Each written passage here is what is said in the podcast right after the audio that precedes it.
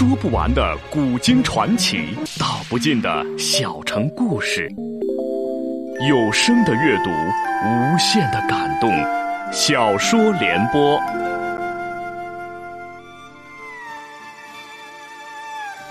三国末年，司马氏把持魏国朝政，不惜私养死士，以暴力暗杀政敌。浑浊的世道，让名动天下的竹林七贤也难独善其身，深深卷入其中。请听吴畏撰写的《中国古代大案探奇录之竹林七贤》，由时代播讲。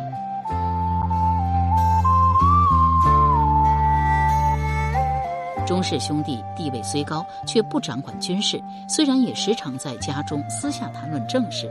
但却没有多少实质性的军事机密，因而郭丽偷听到的情报并没有多大价值。蜀汉一方不知就里，认为费运办事不力，多有责难之词。费运也怀疑郭丽有所隐瞒，还想再催逼时，事情又出了意外。钟会夫人竟将郭丽转送给了刘玲夫人朱元军。如此等于郭丽再无任何利用价值。费运后来虽然也以同乡的身份去找过郭丽几次，但也只是日常探望，并没有指望从他口中得知任何情报。再后来，刘家毫无征兆地搬去了首阳山，费运听说郭丽也随着主母一道去了，因路途颇远，便再未联系。那日，费运收到蜀地紧急密报，得知魏降将郭修刺杀了大将军费祎，他自然大是悲愤。然郭修既是伪降，消息传到魏国，其家眷很快就会被赦免，包括郭丽在内。郭丽本来就不情愿做蜀国的密探，之前也是受逼不得已为之。借此机会向官府告发费运蜀国探子的身份，也未可知。好在魏国也才刚刚收到郭修刺杀费祎的消息，费运只要抢在官府之前找到郭丽，将其杀死，便可除掉这一隐患。辗转来到首阳山刘玲家中后，费运叫出郭丽，将其带到后院，有话没话的闲扯了好一阵子。他内心深处也矛盾的厉害，不忍心伤害这个无辜的可怜女子，但为了自保，又必须得杀死对方。郭丽察觉到异样，问到底出了什么事。费运便问道：“如果事情有变，你会不会向官府告发我的身份？”刚好前院有些动静，郭丽担心主母朱元军有事，便欲先去查看。那一刻，费运突然下定了决心，挺剑刺中了郭丽。刘玲听到这里，这才恍然大悟道。回衣女子佩娘的目标明显是黑衣男子，他应该是跟随后者来到刘家，暗中监视。当黑衣男子潜入我家书房翻寻物件时，佩娘就躲在外面。但这个时候，陆仪不应该叫你费运，你在后院挺枪刺中郭丽。佩娘听到动静过来查看，被你察觉。佩娘戴着斗笠，你不知其来历，但她却看到你的容貌，又知道是你杀死郭丽，所以你非得杀了她不可。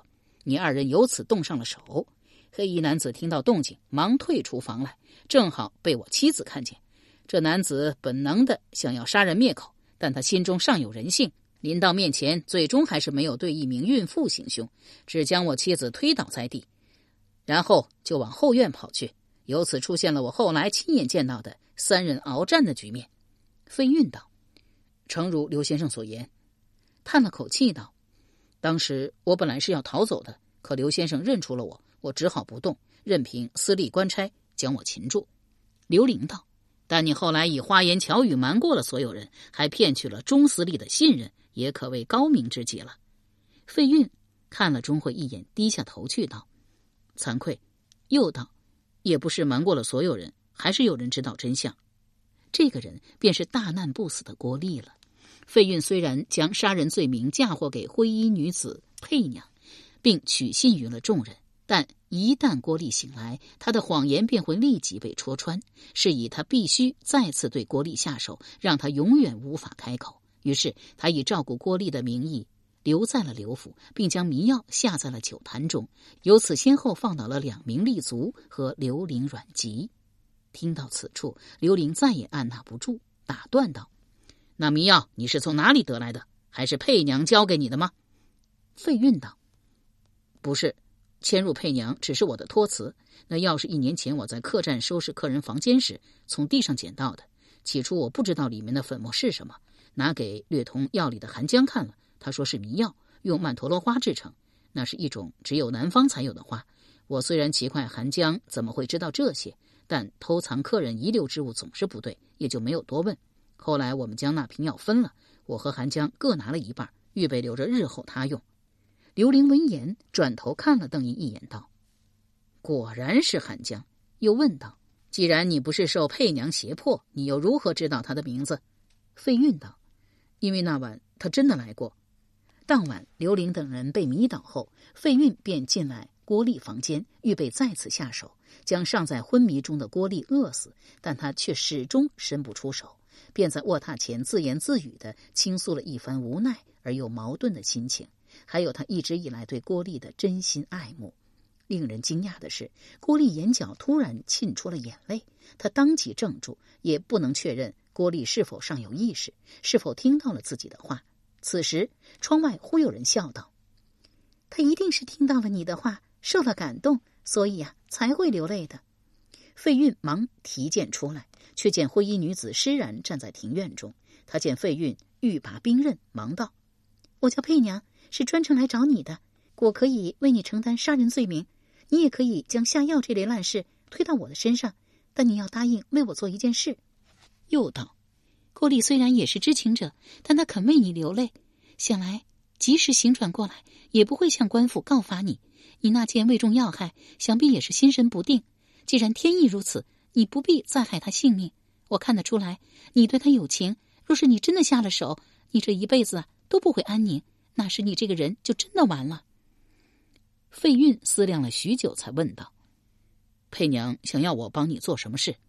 佩娘道：“目下我还不能说，日后啊，要有借用之处时，我自会找你。”费运道：“佩娘既担下了杀人罪名，官府必定会全力追捕你。你一旦受擒，酷刑之下，还是会招认出我来。”佩娘道：“我可以向你保证，事情啊，绝不会到那一步。”费运思虑一番，终于还是点头应允。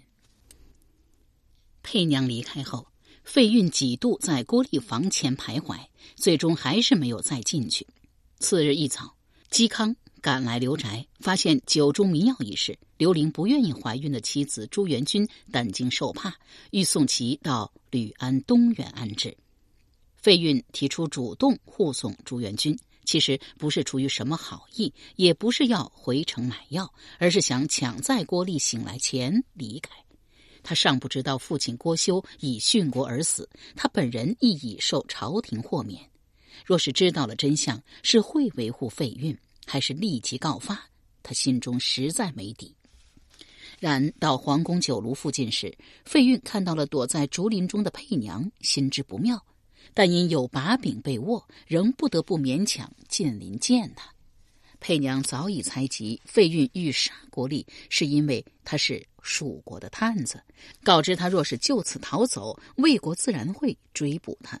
而蜀国因他未能杀死郭力，完成任务，也不会放过他。倒不如拿情义赌上一赌，只要郭力对他有意，不说出真相，一切便可以暂时隐瞒下来。魏国不会发现他身份的秘密，他对蜀国也可以交代说，以策反郭丽为己所用。费运因叔父费祎已遇刺身亡，自己失去了重要靠山不说，他所负责的内应郭丽，恰恰是行刺者郭修的女儿。他又一再放过郭丽，料想即便逃回蜀国，也必会被下狱处死。听了佩娘一番分析，不免心有所动，于是同意先按照佩娘的建议去做。刘玲听到这里，忙问道：“所以你专门赶去南市，拿心爱的宝剑换了地精，也算是讨好国力之举？”费运道：“是，但我还顺便去找了一趟张亮，想将郭丽之事先做个交代，免得他以为事不成，又赶去首阳山行刺。”刘玲大为惊异，忙问道：“怎么？”马氏客栈伙计张亮，他是你的同党吗？费运道：“是，张亮也是蜀国探子，只是比我早来洛阳几年。我那时不知张亮已死，到船上没找到他人，便回去首阳山了。”刘玲道：“后来在竹林劫杀你的那些人是不是蜀人？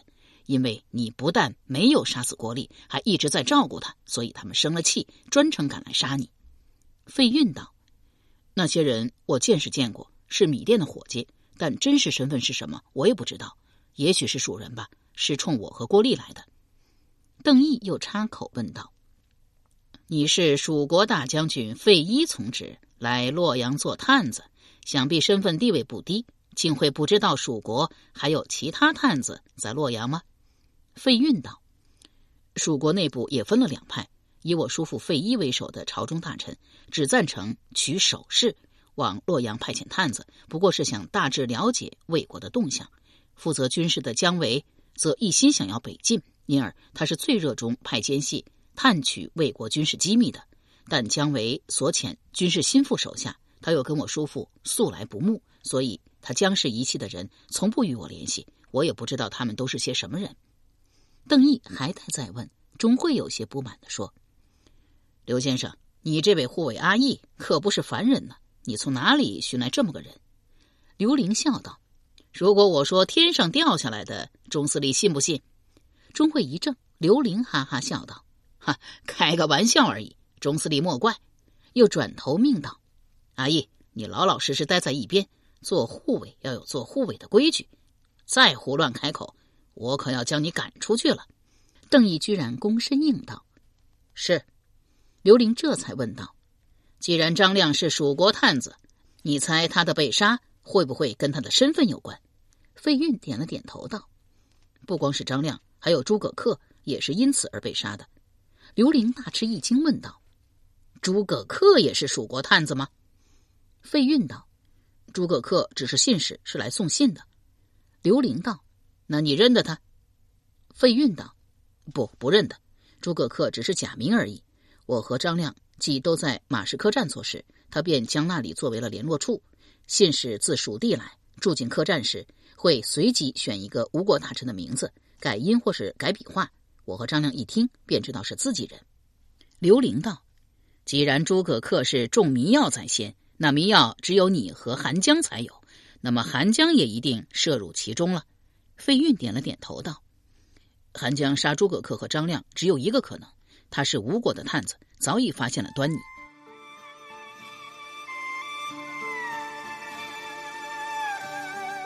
由时代播讲的吴畏撰写的《中国古代大案探奇录·竹林七贤》正在播出。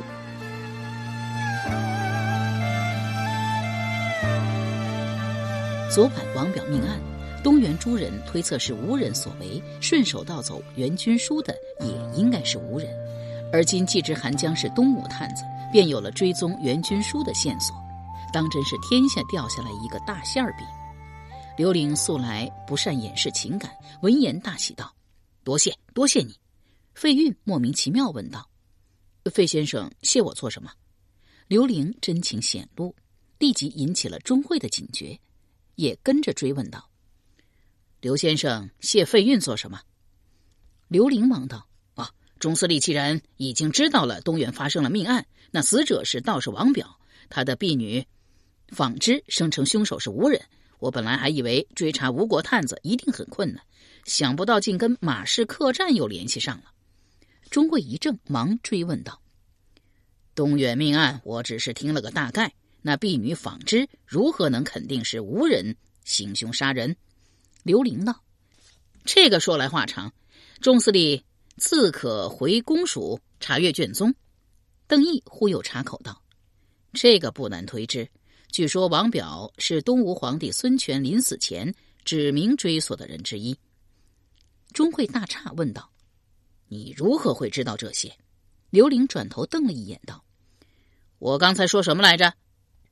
邓毅道：“是，属下这就自己出去。”微微欠身，从容走了出去。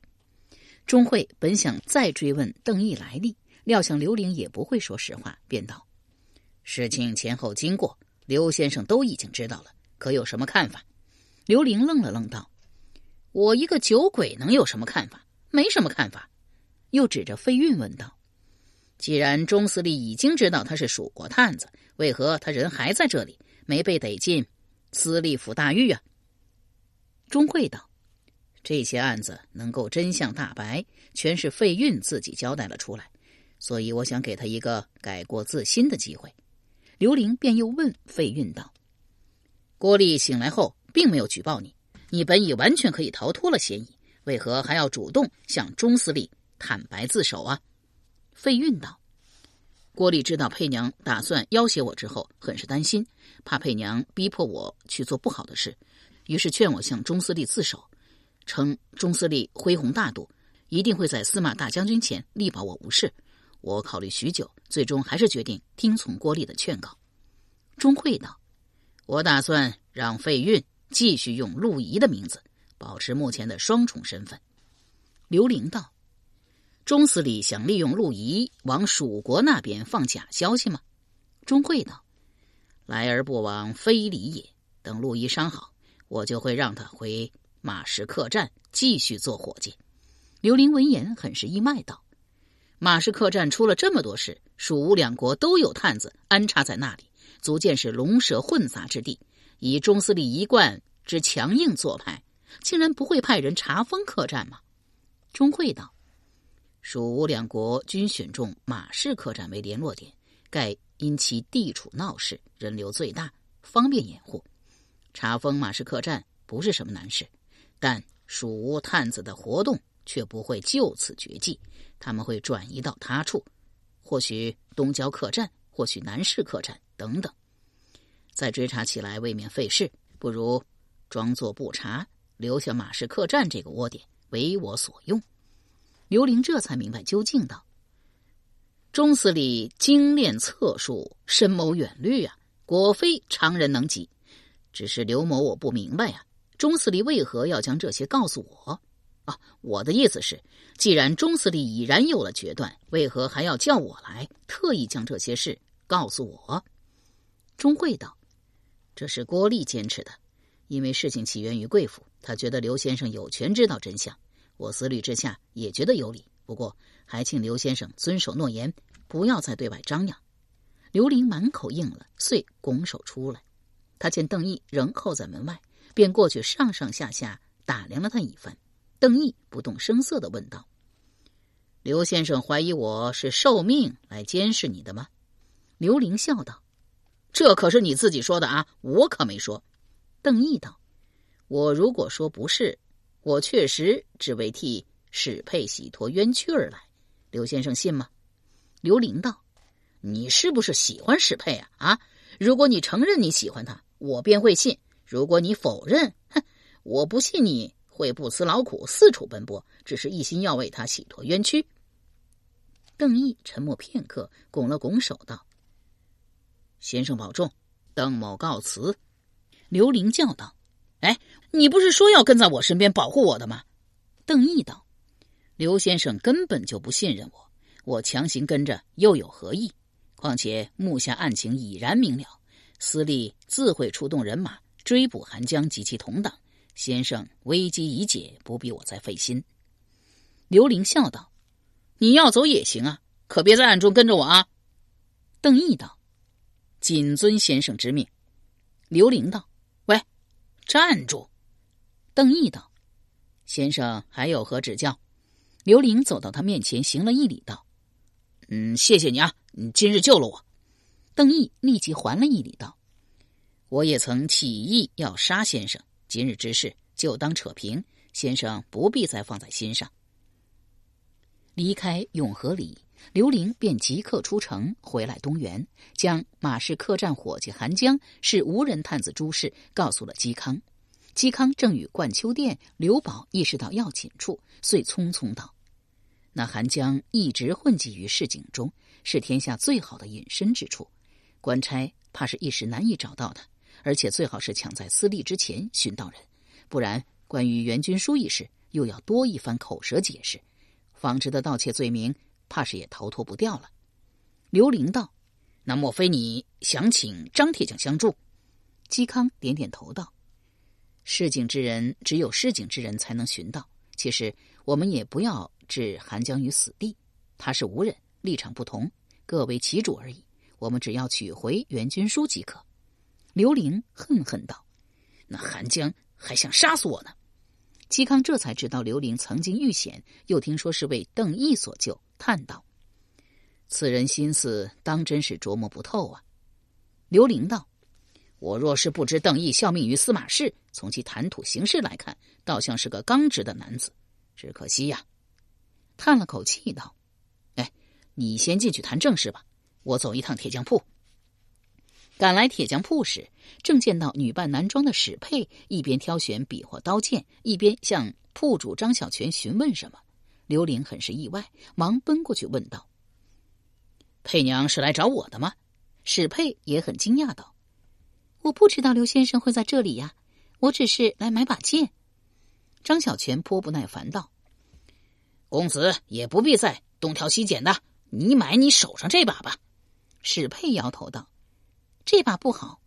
刘玲既知史佩非但没有杀死诸葛恪，还与剑伤郭立一事无干，又知道他要挟废运之事不过是联手擒拿邓毅。虽然而今事态有了变化，但从始至终他都没有做过坏事，已对他大起好感。本想告明以知郭立等案真相，但转念想到已答应了钟会，不在外扬，反正官府也不会再因为伤人杀人罪名追捕史佩。不必再节外生枝。至于袁军书一案，至今已经有了明确要追索的人。如果张小泉肯出面相助，应该很快就会有消息，所以也不必急在一时告知他情况。史佩似乎也不着急，跟刘玲略略寒暄打过招呼后，竟再无旁话，最终还是一把剑也没买，就此去了。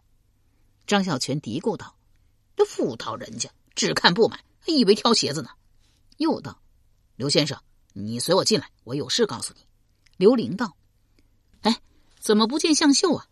张小泉道：“向先生早早就离开了，好像是说要去东园看看。”刘玲道：“我刚从东园过来，没见到他呀。”张小泉道：“不是说东园很大吗？错过了也说不准。”刘先生，我有个问题，希望你老老实实回答我。刘玲道：“张铁匠怎么这般严肃啊？”出了什么大事吗？张小泉道：“刘先生当初为何要搬离城中永和里旧宅，住到首阳山那么远的地方？”刘玲道：“嗨，今日是什么日子啊？张铁匠是第二个问我这个问题的人呐。”张小泉神情愈发凝重，问道：“那第一个问你的人是谁呀？”刘玲道：“一个很奇怪、很神秘的人。”张小泉紧紧追问道。什么奇怪的人？他什么来头？刘玲道：“好吧，我实话告诉张铁匠，那人就是嵇康曾拜托你打探那个会使邓氏刀法的男子，叫邓毅，应该就是奋威将军邓展之子。”张小泉奇道：“嵇先生不是说那姓邓的是司马师手下吗？他为什么会突然问起刘先生搬离旧宅一事啊？”刘玲道：“当时我跟邓毅一道去中府。”正好我家旧宅就在附近，他就随口问了那么一句：“到底怎么了？出了什么事啊？”张小泉正色道：“刘先生，我昨晚真的去你那处位于永和里的宅子住了。先生不是说尊夫人一直说那处宅子有股浓重的杀气和血腥气吗？我想朱夫人是名相氏之女，虽未习得相术，但想必仍有慧根，或许也真是有什么鬼祟。”也说不准。于是四下仔细找了一番，还特意到对面中府找下人接了铁锹、锄头，最终发现后院小花园中埋有一具骸骨啊！刘玲听闻自家旧宅后院挖出一具尸体来，顿觉毛骨悚然，呆在那里，一时说不出话来。张孝全却不由分说，上前拉起刘玲，便往外走，告道：“我没有报官，还将尸体啊重新用土浅浅的掩住了。”原是想找先生当面问清楚后再说，先生这就随我去看个究竟吧。赶来城中刘宅时，正好在方门口遇到了廷尉钟玉打道回府。钟玉命人停下车子，招呼了一声，问道：“刘先生是来找我，还是找舍弟？”刘玲匆匆答道：“啊，都不是，我回旧宅看看。”也不及多言，只拱了拱手，便去追张小泉，径直赶到后花园。张小泉举锄刨开浮土道：“看样子人死了有大半年了，不是正好是在刘先生搬去首阳山之前吗？”刘玲胸口突突直跳，不敢细看尸体，只是不悦地说：“张铁匠是在暗示我刘玲杀人埋尸吗？”张小泉道：“这个人肯定是死在这里，尸体难以运出永和里，只能就地掩埋处理。哎呀，刘先生，你倒是正眼看一眼尸体啊！虽然面目已经腐烂，但身上还有衣衫，说不定啊，你会认识他。”刘玲赌气嚷道：“张铁匠都怀疑我是杀人藏尸了，人是我杀的，我还会不认识他吗？”定睛一看，不由得大吃一惊，道：“哎呀，这是我家仆人阿成啊！”张小泉道：“阿成，他不是偷了朱夫人的金银首饰逃走了吗？”刘玲道：“这个就是阿成，没错呀。